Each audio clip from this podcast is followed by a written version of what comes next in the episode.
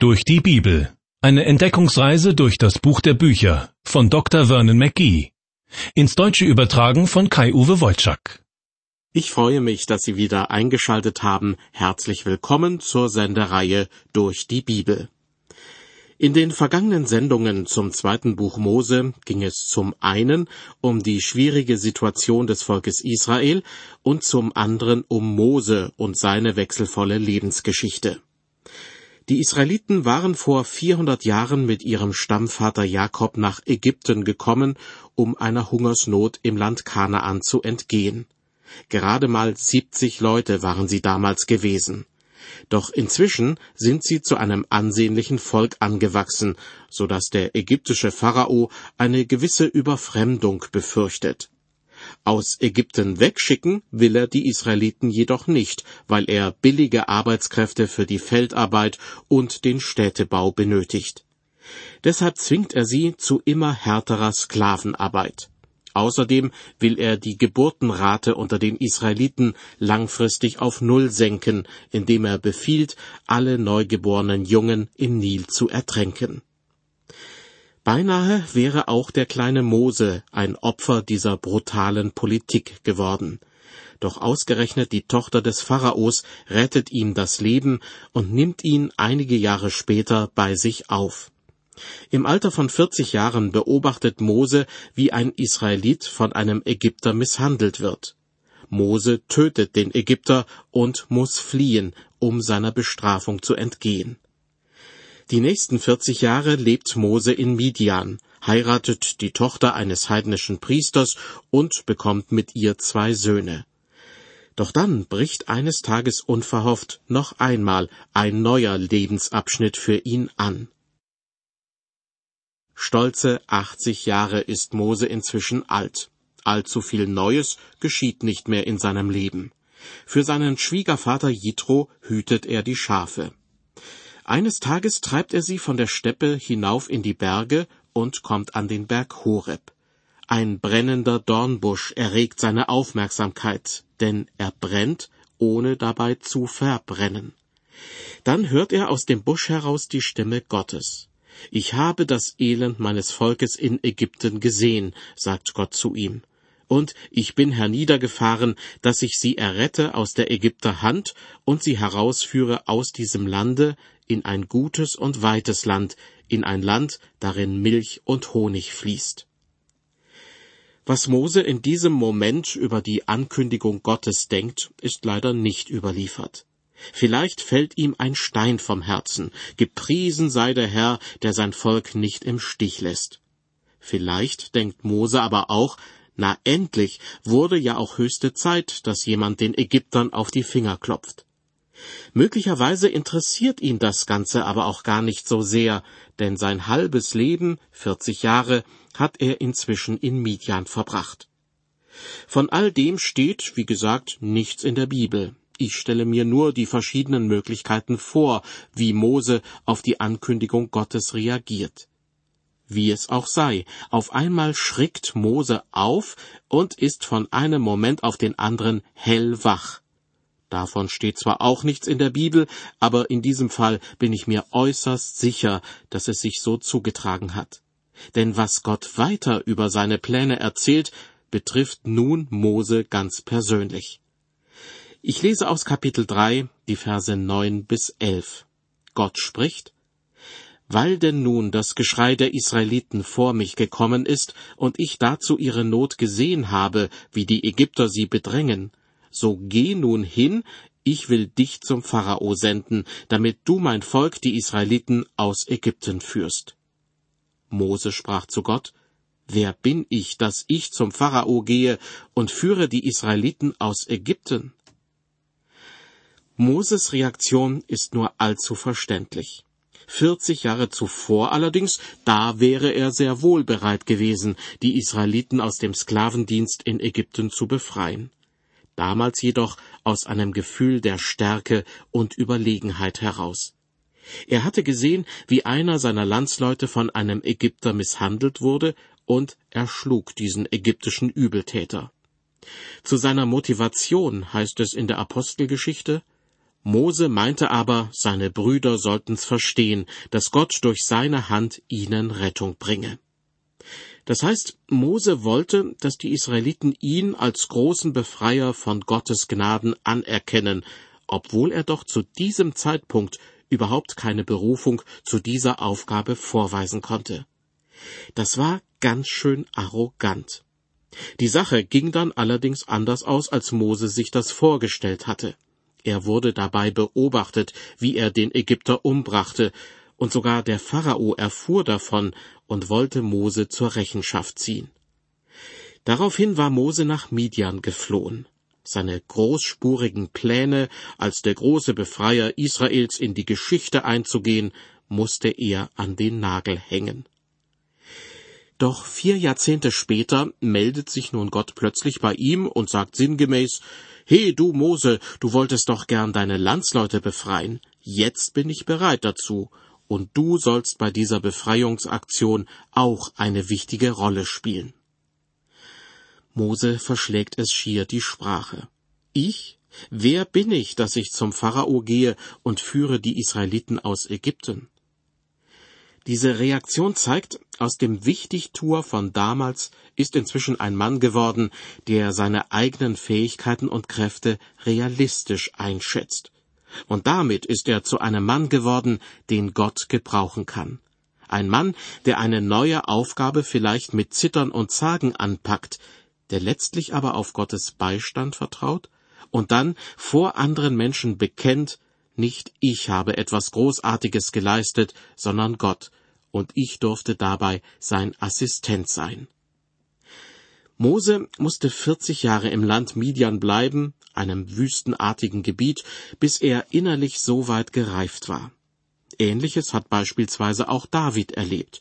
Der Hirtenjunge, der den Philister Goliath besiegt hatte, konnte nicht einfach weiter auf einer Welle des Erfolgs schwimmen, sondern musste auch schwierige Zeiten durchleiden. Ich sehe ihn vor mir, wie er sich in Todesangst in einer Höhle verkroch, weil ihm König Saul nach dem Leben trachtete. Erst nach solchen niederdrückenden Erfahrungen konnte er später selbst König von Israel werden. Oder schauen wir uns Elia an. Er war mutig genug, um vor König Ahab und seine Frau Isabel zu treten und im Namen Gottes anzukündigen, es soll diese Jahre weder Tau noch Regen kommen, ich sage es denn. Sprich, es wird eine Dürre über das ganze Land kommen, nur Gott kann ihr ein Ende bereiten. Das war eine Ankündigung, die als Schmähung verstanden wurde, denn die meisten Menschen im Nordreich Israel verehrten damals den Götzen Baal. Doch ganz so mutig wie es scheint, war Elia gar nicht.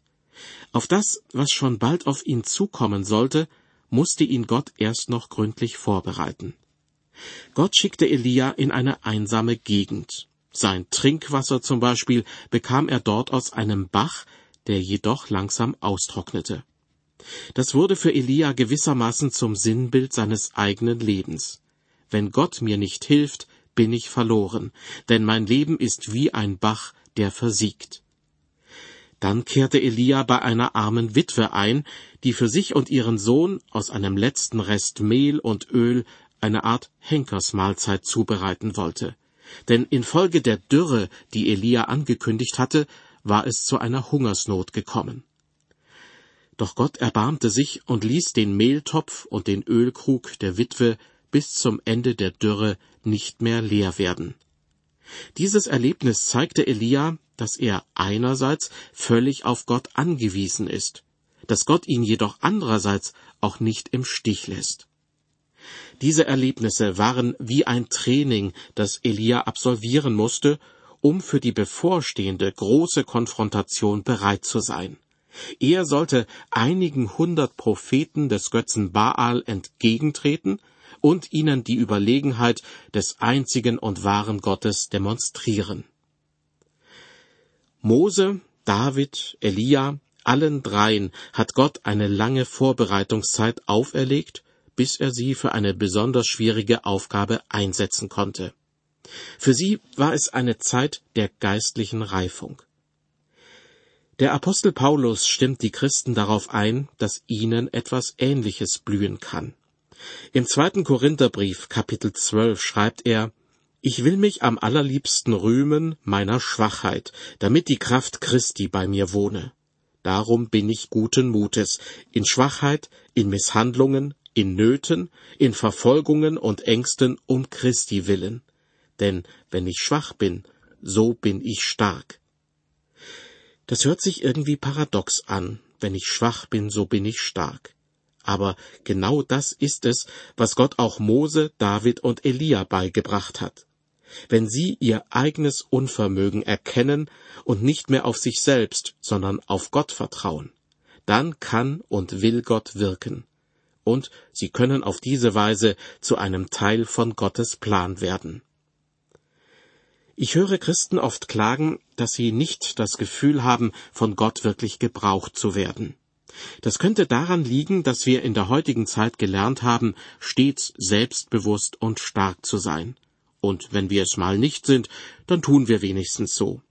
Doch vor Gott zählt nicht unsere Stärke, sondern unsere Liebe zu ihm, unser Glaube und unsere Hingabe. Im ersten Korintherbrief schreibt Paulus, was töricht ist vor der Welt, das hat Gott erwählt, damit er die Weisen zu Schanden mache.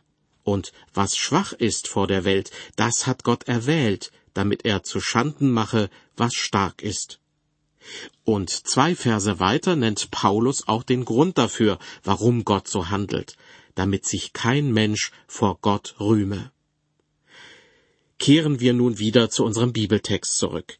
Dort geht es darum, dass Gott Mose dazu beruft, zusammen mit ihm das Volk Israel aus der Hand der Ägypter zu befreien und zwar 40 Jahre nachdem Mose das selbst in die Hand nehmen wollte und kläglich gescheitert war. Ich lese nun aus dem zweiten Mosebuch Kapitel 3 die Verse 12 und 13. Gott sprach zu Mose, Ich will mit dir sein, und das soll dir das Zeichen sein, dass ich dich gesandt habe. Wenn du mein Volk aus Ägypten geführt hast, werdet ihr Gott opfern auf diesem Berge. Mose sprach zu Gott, Siehe, wenn ich zu den Israeliten komme und spreche zu ihnen, der Gott eurer Väter hat mich zu euch gesandt, und sie mir sagen werden, wie ist sein Name, was soll ich ihnen sagen? Mose lebt in einer Zeit, in der offenbar nicht unbedingt klar ist, wen man genau meint, wenn man einfach nur von Gott spricht. Man braucht nur an den Baalskult zu denken, den ich vorhin im Zusammenhang mit Elia erwähnt habe oder an die Tatsache, dass die Israeliten während ihrer Wüstenwanderung das berühmte goldene Kalb anfertigten und verehrten.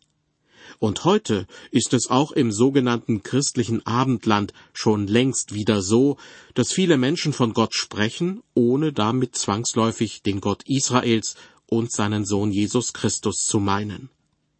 Dass Mose Gott darum bittet, seinen Namen zu nennen, ist also gar nicht so abwegig.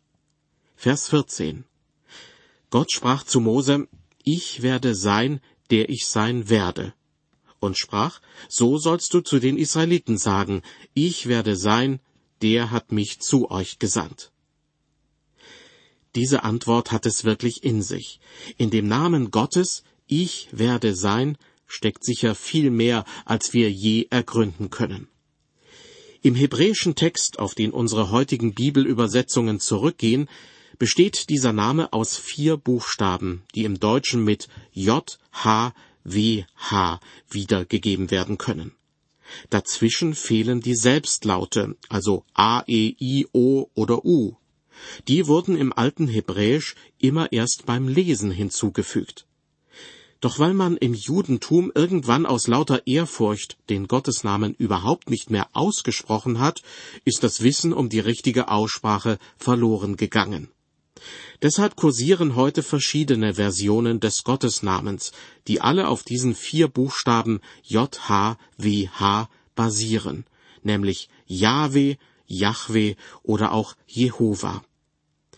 In der Lutherbibel und einigen anderen deutschen Übersetzungen taucht dieser Name allerdings überhaupt nicht auf, weil es verwirrend wäre, wenn man ihn so wie in Vers 14 wörtlich übersetzt mit Ich werde sein. Was also tun? Die Lutherbibel folgt im Grunde dem Vorbild des alten Judentums. Wenn ein Jude beim Vorlesen des Bibeltextes auf den Gottesnamen gestoßen ist, hat er statt Jahwe Adonai, mein Herr, gelesen. Die Lutherbibel macht es ähnlich. Immer dann, wenn im Hebräischen die vier Buchstaben JHWH für Jahwe stehen, ist in der Lutherbibel das Wort Herr in Großbuchstaben zu finden. Ganz schön verwirrend, nicht wahr? Das liegt unter anderem daran, dass der Name Gottes ein sogenannter Satzname ist. Solche Namen sind am besten verständlich, wenn man sie in Gestalt eines ganzen Satzes wiedergibt, wie es in Vers 14 getan wird. Gottes Name lautet Ich werde sein. Doch in dem Augenblick, wenn man diesen Namen in einen anderen Satz einbaut, klingt es kompliziert. Dafür ist die zweite Hälfte von Vers 14 ein gutes Beispiel. Gott spricht zu Mose, so sollst du zu den Israeliten sagen, ich werde sein, der hat mich zu euch gesandt. Wenn Ihnen das jetzt beim Zuhören alles ein bisschen zu viel war, vielleicht ist Ihnen dann ein Vers aus Psalm 135 eine kleine Hilfe. Hier kommt der Gottesname zweimal vor. In der Lutherbibel wird er zweimal mit Herr in Großbuchstaben wiedergegeben. Und was in diesem Vers steht, gibt inhaltlich sehr gut wieder, was der Gottesname letztlich für Juden und Christen bedeutet. Der Vers lautet Herr, dein Name wäret ewiglich, dein Ruhm, Herr, wäret für und für. Oder wörtlich von einer Generation zur anderen. Genau das erlebt nun auch Mose. So wie Gott vor langer Zeit Abraham, Isaak und Jakob erschienen ist und mit ihnen geredet hat, so spricht Gott nun mit Mose und gibt ihm den Auftrag, zu seinen Landsleuten nach Ägypten zurückzukehren. Aus dem zweiten Mosebuch Kapitel 3 lese ich nun die Verse 15 bis 20. Und Gott sprach weiter zu Mose, so sollst du zu den Israeliten sagen. Der Herr, der Gott eurer Väter, der Gott Abrahams, der Gott Isaaks, der Gott Jakobs, hat mich zu euch gesandt. Das ist mein Name auf ewig, mit dem man mich anrufen soll von Geschlecht zu Geschlecht. Darum geh hin und versammle die Ältesten von Israel und sprich zu ihnen, der Herr, der Gott eurer Väter, ist mir erschienen, der Gott Abrahams, der Gott Isaaks, der Gott Jakobs, und hat gesagt, ich habe mich euer angenommen und gesehen, was euch in Ägypten widerfahren ist, und habe gesagt, ich will euch aus dem Elend Ägyptens führen in das Land der Kanaaniter, Hethiter, Amoriter, Perisiter, Jiviter und Jebusiter, in das Land, darin Milch und Honig fließt. Und sie werden auf dich hören. Danach sollst du mit den Ältesten Israels hineingehen zum König von Ägypten und zu ihm sagen, der Herr, der Gott der Hebräer, ist uns erschienen. So lass uns nun gehen drei Tage reisen weit in die Wüste, dass wir opfern dem Herrn unserem Gott. Aber ich weiß, dass euch der König von Ägypten nicht wird ziehen lassen. Er werde denn gezwungen durch eine starke Hand. Daher werde ich meine Hand ausstrecken und Ägypten schlagen mit all den Wundern, die ich darin tun werde. Danach wird er euch ziehen lassen. Soweit die Verse 15 bis 20. Gott gibt also genau die Richtung vor, sagt, was Mose tun soll und wofür er Gott selbst sorgen wird. Moses Aufgabe besteht nun zuerst darin, zu den Ältesten der Israeliten zu gehen und sie in Gottes Plan mit einzuweihen. Dann soll er gemeinsam mit den Ältesten zum Pharao gehen und ihn um Erlaubnis bitten, dass sie irgendwo draußen in der Wildnis ihrem Gott ein Opfer darbringen dürfen. Der Pharao sollte sich wohl zunächst einmal mit dem Gedanken anfreunden, dass die Israeliten in seinem Land nicht nur billige Arbeitskräfte sind, die pausenlos für ihn schuften, sondern dass sie auch Menschen sind, die das Bedürfnis haben, ihren Gott zu verehren. Doch Gott kennt den Pharao nur allzu gut. Der wird die Israeliten nicht freiwillig ziehen lassen. Vielmehr wird es zu einem Kräftemessen kommen zwischen Gott und den Göttern der Ägypter. Gott wird verschiedene Wunder tun, um seine Macht unter Beweis zu stellen. Trotzdem wird das alles den Pharao nicht dazu bewegen können, die Israeliten freizulassen. Erst wenn Gott furchtbare Plagen über das Land schicken wird, wird der Pharao klein beigeben und Mose sogar darum bitten, sich mit seinem Volk aus dem Staub zu machen. Das alles sieht Gott so kommen und kündigt es Mose gegenüber auch an, damit er nicht völlig verzweifelt, wenn er von Seiten des Pharaos so viel Widerstand erlebt. Hören Sie jetzt noch die beiden letzten Verse aus Kapitel 3. Gott kündigt Mose gegenüber an, auch will ich diesem Volk Gunst verschaffen bei den Ägyptern, dass, wenn ihr auszieht, ihr nicht leer auszieht, sondern jede Frau soll sich von ihrer Nachbarin und Hausgenossin silbernes und goldenes Geschmeide und Kleider geben lassen. Die sollt ihr euren Söhnen und Töchtern anlegen und von den Ägyptern als Beute nehmen. Als Beute nehmen bedeutet nicht, dass sie es den Ägyptern mit Gewalt abnehmen oder stehlen dürfen. Aber sie sollen endlich den ausstehenden Lohn für ihre geleistete Arbeit bekommen. Über viele Generationen hinweg mussten die Israeliten für die Ägypter Sklavendienst verrichten. Dafür sollen sie nun bald einen Ausgleich bekommen. Gott lässt nicht einfach fünf Grade sein, sondern wird dafür sorgen, dass seinem Volk Gerechtigkeit widerfährt. Wir erreichen nun das vierte Kapitel im zweiten Buch Mose. Es berichtet davon, wie Mose zu seinen Landsleuten nach Ägypten zurückkehrt. So viele Gedanken gehen Mose durch den Kopf, und wahrscheinlich sieht er immer mehr Hürden vor sich auftauchen. Gott hat Geduld mit ihm und zerstreut nach und nach seine Bedenken. Doch zuerst einmal bringt Mose diese Bedenken offen zum Ausdruck. Er hält sich nicht oder nicht mehr für den richtigen Mann, um das Volk Israel aus Ägypten fortzuführen. Sein erstes Argument Die Israeliten werden ihm keinen Glauben schenken. Hören Sie dazu aus Kapitel 4, die Verse 1 und 2. Mose antwortete und sprach, Siehe, sie werden mir nicht glauben und nicht auf mich hören, sondern werden sagen, der Herr ist dir nicht erschienen. Der Herr sprach zu ihm, Was hast du da in deiner Hand? Er sprach, einen Stab. Diesen Stab wird Mose in Zukunft für die unterschiedlichsten Zwecke einsetzen. Sowohl die Israeliten wie auch die Ägypter werden an diesem Stab erkennen, dass Gott es ist, der Mose zur Seite steht. Damit wird der Stab zu einem Zeichen der Autorität, die Mose von Gott verliehen bekommt. Und gewissermaßen eine kleine Kostprobe von all dem erlebt Mose bereits jetzt bei seiner Aussendung. Vers 3.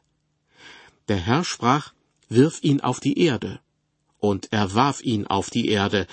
Da ward er zur Schlange, und Mose floh vor ihr. Der Stab wird augenblicklich zu einem bösartigen Untier, als Mose ihn auf die Erde wirft. Der Stab selber besitzt dennoch keinerlei übernatürliche Kraft, er ist nur ein Werkzeug, ein Instrumentarium, das so oder so eingesetzt werden kann. Vielleicht vergleichbar mit einem 100-Euro-Schein, mit dem man zum Beispiel gefährliche Drogen kaufen oder auch einen Auftragskiller bezahlen kann. Wenn man den Geldschein für solche Zwecke verwendet, wird er sozusagen zu einer Schlange in der Hand desjenigen, der ihn besitzt. Wenn der 100-Euro-Schein jedoch einem rechtschaffenen Menschen gehört, dann kann dieses Geld zu einem wahren Segen für andere Leute werden. Ich denke, dass Mose diese Lektion lernen soll, denn schon im nächsten Moment wird aus der Schlange wieder ein Stock, auf dem sich Mose als 80-jähriger Mann wunderbar abstützen kann. Die Verse vier und fünf. Aber der Herr sprach zu ihm, Strecke deine Hand aus und erhasche sie beim Schwanz. Da streckte er seine Hand aus und ergriff die Schlange, und sie ward zum Stab in seiner Hand. Und der Herr sprach, Darum werden sie glauben, dass dir erschienen ist der Herr, der Gott ihrer Väter, der Gott Abrahams, der Gott Isaaks, der Gott Jakobs. Es gibt ja Menschen, die von ihrer Wesensart her allem Neuen kritisch gegenüberstehen. Und wenn es sich um Christen handelt, dann neigen einige dazu, das Neue auch zu verteufeln. Im Laufe der Jahrhunderte wurden beispielsweise Bücher verteufelt und das Automobil oder dann auch die modernen Massenmedien, erst das Radio, dann das Fernsehen und schließlich auch das Internet. Sicher, alles das kann missbraucht werden und der Sache des Teufels dienen. Stattdessen können wir aber auch, natürlich im übertragenen Sinne, die Schlange beim Schwanz packen und sie zum Segen für andere Menschen einsetzen. Verschenken Sie doch einfach mal ein Buch, das einem anderen dabei helfen kann, eine Lebenskrise zu bewältigen. Oder holen Sie am Sonntag mit Ihrem Auto jemanden zum Gottesdienst ab, der nicht gut zu Fuß ist. Oder eine Arbeitskollegin oder einen Kollegen, der sich alleine niemals in eine christliche Gemeinde hineintrauen würde. Unterstützen Sie christliche Radio- und Fernsehsender, die das Evangelium unters Volk bringen. Oder nutzen Sie das Internet, um andere Menschen mit dem Evangelium bekannt zu machen. Nun ist die Erfindung des Buchdrucks und des Automobils schon so lange her, dass nur noch ganz wenige Christen ihre Verwendung ablehnen. In den USA gibt es allerdings einige christliche Gruppierungen, die etwa aufs Auto verzichten und lieber mit einer Pferdekutsche in die Stadt fahren. Grundsätzlich ist es jedoch mit den allermeisten Dingen so, dass wir es in der Hand haben, sie mit Gottes Hilfe segensreich einzusetzen. Mose hat nun also den Auftrag bekommen, die Israeliten aus der ägyptischen Knechtschaft zu befreien. 40 Jahre zuvor hatte er das schon mal eigenmächtig geplant und einen Ägypter einfach kaltblütig erschlagen. Daraufhin nahm ihn Gott beiseite und gab ihm 40 weitere Jahre Zeit, um sich in Midian zu einem geistlich gereiften Menschen weiterzuentwickeln. Nun, da Mose zu seinen Landsleuten nach Ägypten zurückkehren soll, zögert und zaudert er. Deshalb macht Gott ihm Mut, zeigt ihm, dass er mit dem Stab seine von Gott verliehene Vollmacht unter Beweis stellen kann, dass der Stab ein Instrument ist, mit dem Gott ihm Schutz und Hilfe in der Not gewähren wird. Ob das aber ausreicht, um Mose endlich in die Gänge zu bringen? Mit 80 Jahren beginnt für Mose noch einmal ein neuer Lebensabschnitt. An einen geruhsamen Lebensabend ist nun nicht mehr zu denken. Stattdessen wartet auf ihn das Abenteuer seines Lebens. Ein Abenteuer allerdings, von dem die Zukunft des Volkes Israel abhängt. Mose selbst zögert noch, diesen Auftrag anzunehmen. Doch Gott rüstet ihn zu und zerstreut nach und nach seine Bedenken. Mehr dazu in der nächsten Ausgabe der Sendereihe durch die Bibel. Herzliche Einladung dazu.